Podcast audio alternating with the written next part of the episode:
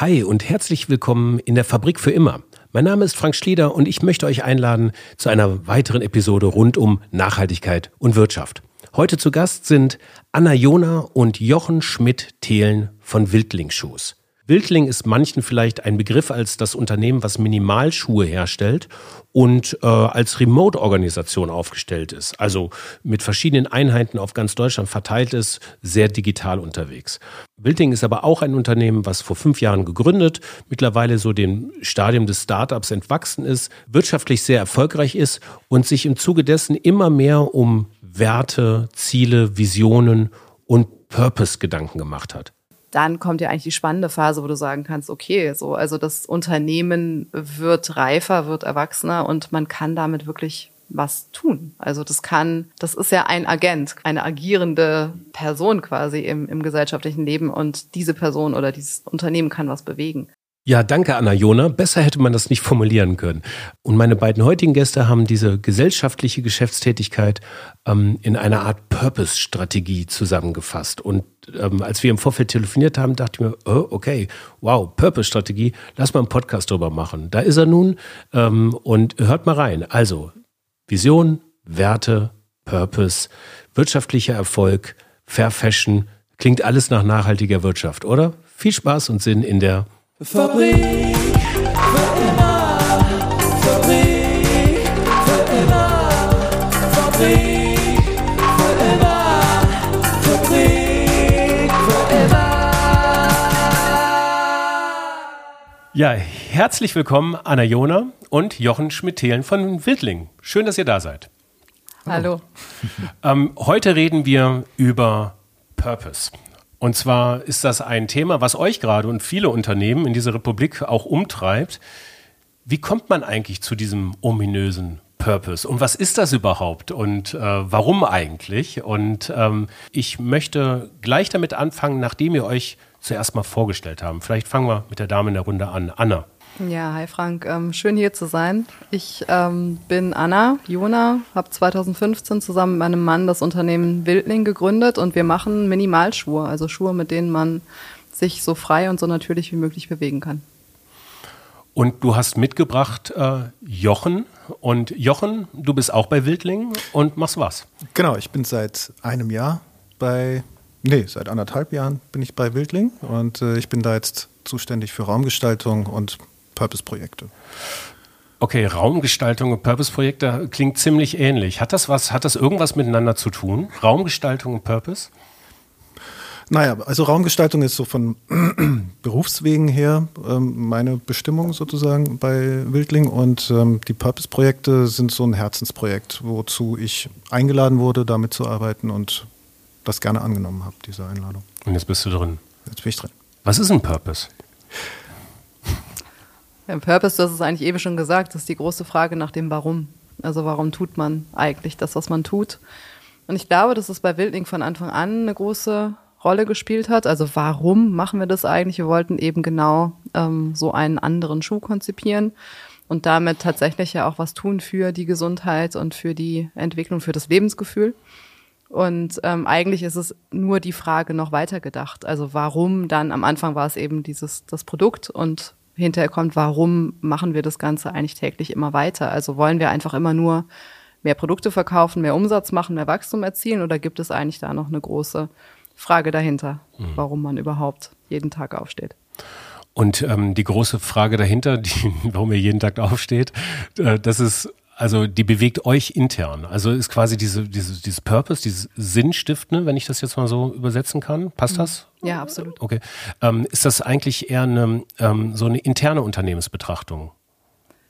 Ja, ich glaube, das, ähm, das ist nicht nur, also das ist tatsächlich etwas sehr Persönliches, also einmal von, von uns als Gründern, das ist etwas Persönliches, glaube ich, von allen Mitarbeitenden bei Wildling und auch etwas, wo wir gemeinsam dran arbeiten, also wo wir schon auch schauen, ähm, ne, wie können wir da zusammen Sinn stiften und Sinn finden.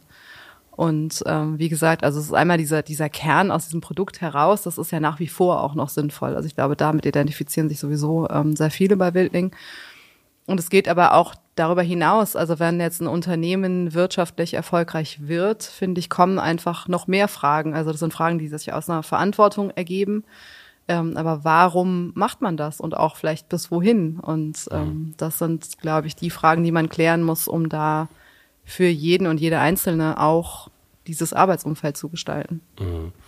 Ähm, warum macht man das und bis wohin? Ähm, bringt mich auch zurück, ihr seid jetzt wirtschaftlich erfolgreich, das wart ihr am Anfang noch nicht, weil ihr habt, ich glaube, euch gibt seit 2015 ungefähr, seit vor, vor fünf Jahren gegründet. Und ähm, der Weg, ähm, den könnten wir vielleicht noch mal ganz kurz nachskizzieren, für alle, die es noch nicht wissen. Ähm, selber kommst du, ich fange mal an und du übernimmst einfach, sag ich mal, ich, ich versuche es einfach mal. Selber, ähm, selber warst du in Israel, hast deinen Mann dort kennengelernt, daraus resultierten dann drei Kinder. Dein Mann war äh, oder ist Sporttherapeut und die Kinder sind ganz interessant immer, immer, immer barfuß rumgelaufen. Und ähm, in Israel geht das äh, offensichtlich. Äh, ihr wolltet dann zurück nach Deutschland und äh, ihr wohnt im Bergischen Land und ähm, dem Barfuß ähm, Laufen im Bergischen Land kommt in diversen Zeiten dieses Jahres, kommt eine gewisse Mutprobe gleich. Insofern hat sich dann die Frage der äh, Besohlung der Füße gestellt. Und so resultierte eigentlich das Konzept der Minimalschuhe, was ihr dann angefangen habt. Ja, absolut. Also das war, ne, das war der Ausgangspunkt. Wir wollten bessere Schuhe für unsere eigenen Kinder. Daraus sind hinterher dann Schuhe für die ganze Familie mhm. Und ähm, wir sind seit 2015, haben wir zwar gegründet, aber eigentlich erst seit 2016 online. Mhm und sind dann relativ schnell, ja, hat das irgendwie einfach eine eigene Dynamik angenommen. Ne? Wir haben irgendwie mehr Schuhe verkauft, als wir gedacht haben, dass wir brauchen würden fürs ganze Jahr, schon in den ersten paar Monaten und mussten dann immer nachproduzieren äh, und Leute einstellen. Und ähm, da ergibt sich dann schon irgendwann auch so eine Frage, also zumindest hat sich bei mir ergeben, so die Frage nach dem Sinn. Also ich kenne viele Menschen, die gründen mit einer klaren Vision, dass sie, weiß ich einen Exit machen wollen oder dass sie, ne, sie möchten gerne reich werden damit oder sie möchten gerne irgendwie ein wirtschaftlich erfolgreiches Unternehmen aufbauen, ähm, das nächste Familienunternehmen gründen, was auch immer. Also es gibt ja immer irgendwie auch eine Vision hinter dieser Gründung. Bei uns war es tatsächlich sehr auf diese Lösung ähm, eines gesellschaftlichen Problems fokussiert. Also dieses, wir wollen Schuhe haben, damit eben ne, alle gesunden Füße gesund bleiben können. Ähm, und die Frage danach, was wollen wir denn eigentlich, also was machen wir denn eigentlich mit dem Unternehmen jetzt, die hat sich danach erst gestellt, weil uns das überhaupt nicht klar war, dass das irgendwie da überhaupt hinkommen könnte. Und aus dieser Frage, so, okay, ne, 2017 dann, das funktioniert und wir sind irgendwie wirtschaftlich erfolgreich und auch erfolgreicher, als wir eigentlich jemals gedacht haben, dass wir damit sein würden, mhm. kam dann die Frage nach dem, also nach nochmal mehr Sinn, wo wollen wir denn eigentlich hin? Wofür wollen wir dieses Unternehmen nutzen? Wofür wollen wir dieses wirtschaftliche mhm ne, diesen wirtschaftlichen Erfolg nutzen, auch um damit wieder mehr Sinn zu stiften. Äh, wirtschaftlicher Erfolg, der euch auch erstmal überrollt hat? Also ich meine, ich stelle mir das so vor, man fängt erstmal an und guckt, dass so ein Webshop funktioniert und auf einmal treffen die Bestellungen ein und dann guckt man zu, dass überhaupt, dass man die Produkte an den Start wahrscheinlich bekommt. Da könnte ich mir gut vorstellen, dass es dann Finanzierungsprobleme gibt. Wie kriege ich die nächste Kollektion auch hin? Ähm, und dann merkt man, oh, das könnte ja funktionieren. Ja, also das ist tatsächlich ähm, am Anfang war das einfach rein von extern gesteuert. Also wir haben dieses Produkt auf den Markt gebracht, ähm, haben eine Crowdfunding-Kampagne gestartet, die super gut gelaufen ist und waren dann sofort, nachdem wir im Prinzip online gegangen sind mit dem Webshop, ähm, gab's ja so eine Nachfrage, mit der wir überhaupt nicht gerechnet hatten. Das heißt, eigentlich sind wir dann genau, wie du es eben beschrieben hast, in so eine Dynamik reingekommen. Wir müssen neue Schuhe produzieren, wir müssen irgendwie hinterherkommen. Wir brauchen scheinbar Leute, weil wir schaffen das irgendwie gar nicht mehr alleine. Ähm, und da rennst du erstmal das erste Jahr einfach hinterher. So. Also die Bälle in der Luft zu behalten und es möglichst nicht irgendwie zu viele Fuck-ups zu produzieren. Das war so ein bisschen der, der Fokus des ersten Jahres oder der ersten zwei. Und ähm, dann kommt halt irgendwann schon der Punkt, wo du denkst, okay, so, wir sitzen jetzt irgendwie hinten auf dem Wagen, scheinbar hat er total Fahrt drauf und wir fahren auch irgendwo hin, aber wohin eigentlich, weißt du so. Ähm, und wir würden jetzt gerne mal das Steuer übernehmen und das selber eben mitdefinieren. Und daraus haben sich dann, das Steuerübernehmen, haben sich also, ihr habt Ziele gebildet und äh, ihr habt Werte daraufhin aufgestellt, die euch wichtig waren, also natürlich ja, Leitplanken, in denen ihr arbeiten möchtet, aber auch in dem eure Mitarbeiter arbeiten können und in dem euch eure Kundinnen und Kunden auch vertrauen können. Vielleicht gehen wir da mal kurz rein. Das wäre nämlich der nächste Schritt ähm, von der Gründung in die Zielorientierung, in die Wertorientierung. Ähm, welche Werte, wie hat sich das ergeben und welche Werte sind daraus geworden dann? Ja, also es war ähm, tatsächlich so, dass wir versucht haben, also dass wir gemerkt haben, wir brauchen bestimmte Strukturen, also einmal für uns selbst, aber natürlich auch für dieses entstehende Team. Mhm. Ähm, und haben dann überlegt, was ist denn eigentlich, also was braucht es denn eigentlich? Eigentlich braucht es einmal einen gewissen Nordstern oder ein Ziel, so wo wollen wir denn eigentlich hin, also eine Vision oder man kann es auch da eigentlich schon mit Purpose beschreiben. Ähm, So, das müssen wir irgendwie gemeinsam formulieren, um sagen zu können, so, das ist die Richtung. Und da, da laufen wir alle irgendwie gemeinsam zumindest einmal in die richtige Richtung. Und ähm, wir definieren Werte, anhand derer wir ähm, sicherstellen können, dass wir die richtigen Entscheidungen treffen, auch wenn das Team immer größer wird, auch wenn man sich vielleicht nicht mehr so persönlich kennt, dass nicht mehr nur noch irgendwie Familie und Freunde sind im Team, ähm, dass wir irgendwie sicherstellen können, dass wir gerade in einer komplexen Situation die richtigen Entscheidungen treffen.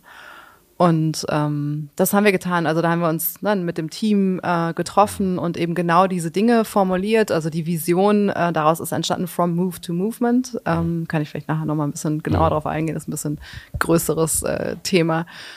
Ähm, und dann im Prinzip die Werte ähm, sind das, was also in so einem Konfliktdreieck Profit, People, Planet einfach People und Planet schützt, weil ähm, auf Profit achtet das Unternehmen irgendwie von ganz alleine.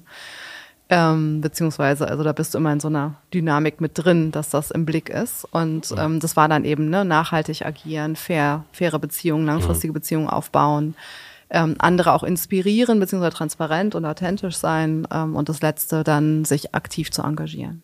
Wie habt ihr das denn konkret gemacht? Habt ihr euch ein Wochenende alle Mann, alle Frauen im, im Hotel eingeschlossen, als es noch ging? Oder ähm, hat man sich da so gegenseitig mit bunten Zettelchen beworfen?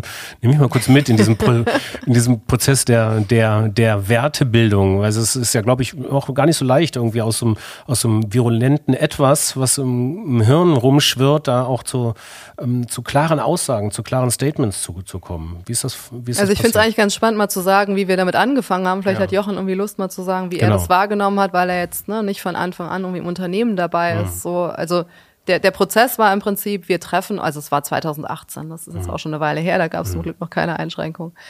Ähm, und wir haben uns tatsächlich getroffen in Gruppen, also jeweils in, in Teams, also die Teamleitung, so dass wir alle Unternehmensbereiche dabei hatten und dann aber auch nochmal in den ersten Teams, also da gab es so zwei, drei größere Teams. Ähm, und wir haben einfach versucht, das mal so auf Papier zu bringen. Und das Witzige war, dass, also ich hatte diese Übung sozusagen vorher mit dran gemacht, also mit meinem Mann und Mitgründer. Und wir waren uns da total einig. Also es war irgendwie so, wir haben beide was auf dem Blatt Papier geschrieben, haben uns das gegenseitig gezeigt und haben gesagt, okay, so, das ist es. Und ähm, aber sehr spannenderweise war das eben, gab es keinen Unterschied zu dem, was unsere Mitarbeitenden aufgeschrieben haben. Also auch da war irgendwie klar und das ist, also nur ne, das, deswegen meine ich, es hat natürlich im Kern auch schon von Anfang an irgendwie war das Teil von Wildling. Mhm.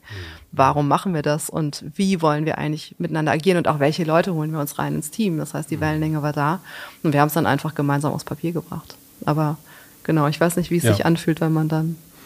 Ja, letzten Endes ist es ja auch so, dass man da darauf aufmerksam wird, wenn man überhaupt sich mit Wildling beschäftigt. Also mit dem Produkt, wie auch mit der, der Company dahinter. Da ist man von vornherein gleich irgendwie mit so Werten konfrontiert und fühlt sich da eingeladen mhm. und wird da auch gerne mitgenommen. Also ich habe mich da sozusagen deshalb auch für Wildling interessiert und wurde da halt aufmerksam drauf. Und bevor ich überhaupt bei Wildling angefangen hatte, ähm, wurde ich schon mehr oder weniger in solche Gespräche ähm, verwickelt über eben solche Visionen und Werte auch, im, wenn man es so nennen möchte. Ne? Also mhm. ich habe jetzt nicht irgendwie mich hingestellt und habe gesagt, wir unterhalten uns jetzt über Visionen und Werte, sondern mhm. das ist letzten Endes etwas, das dann bei einem nächsten Prozess, wenn man angefangen hat bei Wildling, ähm, geht man dann in so einen Workshop-Prozess und da ist ein Workshop zum Beispiel ein Visions- und Werte-Workshop, wo man solche Dinge eben diskutiert auch. Mhm. Man kriegt sie angeboten, wird mitgenommen und ähm, es ist dann eigentlich eher so, dass ähm, das eine Bestätigung dessen ist, was man im Vorfeld so vermutet hat, womit sich diese Company auseinandersetzt. Okay. So. Und, und was war das bei dir jetzt konkret, Interesse halber? Was hatte, hatte ich die langfristigen, fairen Lieferbeziehungen mehr gecasht als, ähm, als äh, Klimaschutz oder? Ähm, ja, das Engagement äh, in der Nachhaltigkeit, die ähm, Rohstoffbeschaffung, die Transparenz, äh, die tatsächlich auch ähm, immer wieder durchscheint, so, ne? Also wo kommt was her und wofür macht man das? Das Produkt, wofür steht das? Ähm, ich selbst habe mir da so meinen eigenen Reim drauf gemacht und habe dann sozusagen irgendwie auch das getroffen, worum es eigentlich geht. Also so eine, so eine, wie soll ich sagen, eine Verbindung herzustellen zu dem, wo man, wo man herkommt, sozusagen. Also so eine, so eine, so eine, so eine Bodenhaftigkeit, irgendwie so ein geringster Widerstand, egal zu welcher Witterung, sagen wir mal. So. Ja, ja. Und ähm, das ist auf eine Art eine Philosophie, die halt einfach abgeholt wurde. So. Hm. Mm, also bedeutet quasi jetzt so eine klare ähm, Werteermittlung, Werteformulierung, das, was ihr gemacht habt, ähm, Gleiches zieht Gleiches an, also quasi ähm, die ähm, Authentizität der Formulierung und dessen, wie ihr so sein wollt und seid, ist das eine. Und die Kongruenz in den Produkten, die das eben dann auch tatsächlich auf der Straße spiegeln, ähm, ist das andere. Und das macht es einfacher, schon die richtigen Leute zu bekommen, die äh, einfach das gleiche Mindset haben, sozusagen dann. Ne? Ja, absolut. Hm. Also ich glaube, ganz, ganz viele ähm, Bewerberinnen und Bewerber kommen zu uns, weil sie Wildling als Unternehmen auch schon wahrgenommen haben und ne, da eine. Resonanz fühlen zu den Werten, die wir mhm. auch nach außen darstellen und die wir auch kommunizieren ne, und die wir auch irgendwie mit Geschichten und mit, mit Transparenz belegen. Aber, aber ist das denn auch über, über alle Berufe so, über alle Berufsgruppen? Ihr habt ja also alles mögliche. Ihr seid ja ein vertikal aufgestelltes Unternehmen. Das heißt, ihr ähm, verkauft eure Produkte ausschließlich über euren Webshop mit zwei Showrooms, glaube ich, noch in Deutschland. Ähm, aber ansonsten läuft das alles eigentlich online. Und ähm, äh, habt eine ganze Menge, glaube ich, an unterschiedlichen Berufsbildern, wenn man so will. Ne? Von den Designern ähm, angefangen oder jetzt Raumgestaltung der Showrooms, aber bis hin zur IT. Ähm, ist das so ein, so ein Wertebild, was sich über alle Bereiche zieht oder, oder, oder hinkt das irgendwo ein bisschen ab? Was ist denn eure Erfahrung? Absolut. Also ja. das ähm, geht in die IT, das geht in Finance, das mhm. geht in jeden Bereich. Ähm, also auch Bereiche, die jetzt vielleicht klassisch weiß ich nicht, wo man vielleicht auf andere Dinge auch achten würde. Aber das ist auch ein Teil unserer Recruiting-Gespräche, ist immer Wildling fit. Mhm. Und da geht es sehr viel um Werte. Nun kann man jetzt sagen, ähm, gut, Werte haben wir. Also ist ja alles gut. Also und MitarbeiterInnen kommen, die Kundinnen äh, gutieren das. Wir wissen, wie wir in schwierigen Situationen zu handeln haben. Die wird es bestimmt zuhauf geben. Ähm, warum jetzt noch weitermachen eigentlich? Also warum Purpose jetzt in diesem Sinne? Weil das ist ja so ein bisschen die Überschrift, äh, so wie, wie macht man eine Purpose-Strategie? Ja, das ist ja das wirklich Spannende eigentlich. Also wenn du erstmal so diesen ganzen, diese, diese Kleinkindzeit des Unternehmens hinter dich gebracht hast, also dieses ne, irgendwie Product to Market und äh, du hast mit deiner Zielgruppe definiert und irgendwie funktioniert es auch und da kommen, ne, es zeigen sich irgendwie Umsätze, also es kommt an. Ähm, dann kommt ja eigentlich die spannende Phase, wo du sagen kannst, okay, so, also das Unternehmen wird reifer, wird erwachsener und man kann damit wirklich was tun. Also das kann, das ist ja ein Agent quasi im, oder ein, ein, ein, eine agierende Person quasi im, im gesellschaftlichen Leben und diese Person oder dieses Unternehmen kann was bewegen. Und das finde ich, finde ich so spannend daran, also zu sagen, ähm, das ist eine Plattform. So, also da sind Menschen dahinter, das ist ein ganzes Team dahinter, was auch alles, also was das komplett mitträgt. Ähm, und wir, also auch finanziell kann man natürlich auch mehr bewegen, als wenn, wenn man das privat und alleine macht. Das heißt, auf einmal hast du da etwas, was quasi, also wie so ein Motor ist, mit dem du was bewegen kannst. Und du kannst dir jetzt eben sagen, okay, wofür stehen wir denn eigentlich? Und wie können wir jetzt einfach auf diesem Level ähm, nochmal ganz anders Dinge in Bewegung bringen? Und das ist, glaube ich, für mich, das ist Purpose. Ähm, das ist der Sinn und Zweck dieser, dieser ganzen Unternehmung, ähm, damit jetzt Dinge zu verändern, die man gerne ändern möchte, damit Dinge in Bewegung zu bringen, die man gerne bewegen möchte. Mhm. Okay, dann lass doch da noch mal kurz reingehen. Also die Einleitung habe ich verstanden. Mhm. Ähm, jetzt äh, geht es darum, Purpose in welchen Bereichen? Also ihr wollt ähm, noch mehr erreichen, außer Umsätze und gute Mitarbeiter bekommen und äh, die ähm, die Bewegungsapparate der Kundinnen zu verbessern. Ähm, wie kann ich mir das vorstellen? Wie habt ihr das für euch definiert? Ja, also erstmal, ähm, ich glaube, viele Unternehmen versuchen gerade zu sagen, sie wollen so wenig wie möglich Schaden ähm, erzeugen. Das heißt, sie schauen sich irgendwie ihre Lieferketten an, ihre Produkte an, äh, versuchen Emissionen zu neutralisieren. So, also das ist einfach, es geht darum, so wenig wie möglich äh, ne, irgendwie Schaden der Welt zuzufügen. Mhm. Und wir würden es eigentlich gerne anders definieren und sagen, wo können wir denn eigentlich sogar was ins Positive rücken? Also wo können wir quasi einen positiven Impact haben? Und im Prinzip betrifft das alle Bereiche. Also wenn du dir dieses ähm, Konfliktdreieck Profit, People, Planet anschaust, ähm, kannst du eigentlich in jedem Bereich sagen, da möchten wir gerne einen positiven Impact haben. Das heißt, wir möchten eigentlich jetzt äh, ein bisschen platt ausgerückt die Welt ein Stückchen besser zurücklassen, als wir sie vorgefunden haben. Und zwar für diese drei Bereiche. Und Also wenn man Planet anfängt, ähm, natürlich geht es einmal darum, dass du äh, entlang deiner Lieferkette, ähm, entlang deiner Wertschöpfungskette so wenig wie möglich Schaden erzeugst, ja. Ähm, aber es gibt auch viele Stellen, an denen man sogar einen positiven Impact schaffen kann. Also beispielsweise, indem man ähm, hingeht und ähm, Rohstoffe so anbaut und so beschafft, ähm, dass man damit hinterher eine bessere Bodenqualität, ein besseres Mikroklima zurücklässt, also aus regenerativer Landwirtschaft zum Beispiel. Ähm, das wäre ein positiver Impact, ja, wenn wir es schaffen können, da eben entsprechende Projekte umzusetzen und, und zu sagen, da soll unsere, sollen unsere Rohstoffe zukünftig mhm. herkommen. Ähm, wir können äh, ne, im Bereich People schauen, dass wir, also einmal die Art und Weise, wie wir zusammenarbeiten, das ist eine Sache, ähm, aber auch so etwas dann eben teilen mit anderen Unternehmen, Wissen zugänglich zu machen, ähm, um einen positiven Impact zu schaffen. Also um zu sagen, ne, Freiheit, Flexibilität am Arbeitsplatz ist uns so wichtig. Ähm, wir helfen anderen dabei, das eben auch für sich zu entdecken. Ähm, oder wir bieten Chancen für Menschen, die vielleicht sonst kein Einkommen hätten, aus welchem Grund auch immer, sei es jetzt als Teil des Teams von Wildling oder sei es als Teil der Wertschöpfungskette ähm, der Lieferanten. Ähm, also auch da gibt es dann Überlegungen. Und das dritte wäre dann Profits, ja. ähm, bedeutet, wie wollen wir eigentlich wirtschaften? Also wie können wir mit unserem erwirtschafteten Geld einen positiven Impact ähm, hinterlassen? Einmal, indem wir natürlich einen Teil des Geldes spenden, zum Beispiel in unserem Fall für Renaturierungsprojekte oder eben ne, solche ähm, Chancen für ähm, andere mhm. Menschen.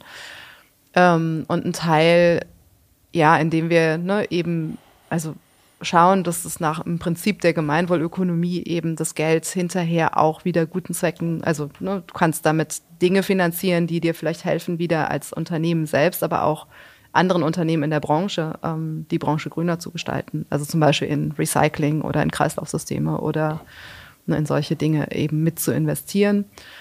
Ähm, und also ich glaube, da stehen, also das sind jetzt jeweils sehr komplexe Themenblöcke, die dahinter stehen, mhm. aber es sind eben die drei Bereiche, die wir für uns erkannt haben, ne, wo wir einen positiven Impact schaffen können. Ganz kurz noch Frage, bevor wir nochmal über ein, zwei konkrete Projekte reden, um das so ein bisschen mhm. greifbarer zu machen. Das ist ja. ein bisschen abstrakt, aber ich stelle mir das so vor, dass jetzt, ihr sprecht immer vom Team. Ist das so, ist das alte, die alte CSR-Abteilung abgeschafft und in ein Purpose-Team übergegangen? Ja, so läuft das? Ja. Ja. Du hast den Finger in die Wunde gelegt. Nee, also wir hatten tatsächlich ein kleines CSR-Team, ähm, was aber wir aufgelöst haben, ähm, weil wir gedacht haben, das sind eigentlich Themen, die konkret in den einzelnen Teams verankert sein sollten. Also zum Beispiel ne, gehört CSR ganz intensiv rein in eine Supply Chain oder in eine Produktentwicklung oder so. Also da, die Menschen nicht in einem Team zu bündeln und dann auch so ein bisschen das Gefühl zu haben, man bündelt die Verantwortung. Also sozusagen die, die Menschen aus den anderen Bereichen können so ein bisschen die Verantwortung abgeben und sagen, ach, das ist ein CSR-Thema. So, das gibt es eigentlich nicht. Also es sind alles, ne, also jeder Bereich hat seine eigenen Nachhaltigkeitsthemen und ähm, sollte die auch selbst beackern und verwalten und, und Verantwortung dafür und tragen. Und weitergeben dann eben ne, innerhalb der Prozesse und der Kreisläufe. So, ne? Also das war eine große Diskussion irgendwie zwischen eben, was du gesagt hast, Produktentwicklung und Supply Chain und so. Wo, wo liegt halt jetzt die Verantwortung für die jeweilige Zuspielung? So, ähm, und dann ist halt die, klar geworden ja. ähm, oder hat sich rausgearbeitet, wo das tatsächlich ist und ja, und das ist eben, ne, also nicht so ein Hin- und Herspielen. Also genau. Von wegen, ist das jetzt nachhaltig? Ja, da muss das CSR erklären. Nee, also so ein eigenes so. Bewusstsein innerhalb der Abteilung um, für das Miteinander, das, das gemeinsame Ziel sozusagen, dass da jeder selbstständig daran arbeiten kann, also als Team. Genau, also deswegen hat es im Prinzip, gibt es dieses Team nicht mehr. Ähm, es gibt aber ein Positive Impact Team. Ähm, einfach aus dem Grund, dass das oft sehr große, komplexe Projekte sind, die wir da lostreten möchten. Und dass es auch einen Bereich gibt, der sich darum kümmert, dass hinterher das in allen Unternehmensbereichen auch ankommt. So, also das ist so ein bisschen die, äh, oder dass die Umsetzung gewährleistet wird, dass eine gewisse Koordinierung ähm, und eine Kommunikationsfluss einfach ähm, entstehen. Okay. Ähm, dann lass doch mal in diese ein, zwei großen, komplexen Projekte noch ähm, so zum, zum Ende hin eintauchen, damit es so ein bisschen greifbarer wird. People, Planet, Profit. Exemplarisch vielleicht für äh, jeweils eins dieser Ps. Was steht an bei euch da gerade im Bereich äh, P wie Purpose? Ja, also einmal ähm, der Bereich Profits, da gehört im Prinzip rein, also regenerativer Kapitalismus und was bedeutet das? Ähm, konkret ist es jetzt erstmal, dass wir sagen, wir wollen ein Prozent unseres Umsatzes spenden für Renaturierungsprojekte. Ähm, das heißt, wir werden uns auch One Percent for the Planet anschließen und darüber auch das validieren lassen, dass wir das tatsächlich tun. Ähm, das ist jetzt einfach, ich glaube, ein sehr konkretes Beispiel dafür, wie man sagen kann, okay, wir nutzen jetzt ne, unsere Profite ähm, für einen guten Zweck oder für den Zweck, den wir uns ausgesucht haben, mhm. äh, hinter dem wir stehen möchten und für den wir stehen möchten. Dann im Bereich ähm, Planets ähm, geht es jetzt in erster Linie darum, äh, wie eben schon mal angerissen, dass wir unsere Rohstoffe zukünftig aus ähm, bestimmten Projekten ähm, bekommen möchten, die einen besseren Boden, ein besseres Mikroklima ähm, hinterlassen, als das quasi im Jahr zuvor war. Ähm, und diese Projekte umzusetzen, das gehört auch in diesen Bereich. ein Projekt äh, ist in Brandenburg, in, in da ähm, gibt es einen Hof, äh, auf dem Hanf angebaut wird. Und wir nutzen ähm, einmal das Hanfstroh und zukünftig hoffentlich auch die Hanffaser für unsere Schuhe. Und äh, mit denen jetzt zum Beispiel umzusetzen, also es ist, die sind schon ein Demeter-Hof, das heißt, sie haben schon auch bestimmte ähm, Qualitätskriterien für, für ihre Arbeit. Aber mit denen jetzt umzusetzen, dass man zum Beispiel jetzt nach Prinzipien der Permakultur ähm, Baumstreifen pflanzt auf dem Hanffeld und ne, dadurch eben da eine bessere ähm, Umgebung schafft nochmal. Ähm, sowas wäre jetzt zum Beispiel ein konkretes Projekt. Ähm, das soll sich aber hinterher auf all unsere Rohstoffe beziehen. Ähm, und dann haben wir noch den Bereich People. Ähm, also ein, eine erste Sache, die wir machen, ist, dass wir jetzt, also wir bekommen sehr viel Nachfragen von anderen Unternehmern, Unternehmerinnen, wie macht ihr das eigentlich mit dem Remote-Team? Also jetzt gerade auch wegen Corona ähm, mhm. wichtiges Thema. Und äh, da fangen wir jetzt an, bestimmte ähm, quasi Webinare zu öffnen. Also wir haben ein Onboarding für neue Mitarbeitende, wo eben auch bestimmte Prinzipien der Zusammenarbeit erklärt werden, ähm, auch komplexere ähm, Dinge, die man jetzt nicht mal so eben irgendwie in fünf Minuten erklären kann.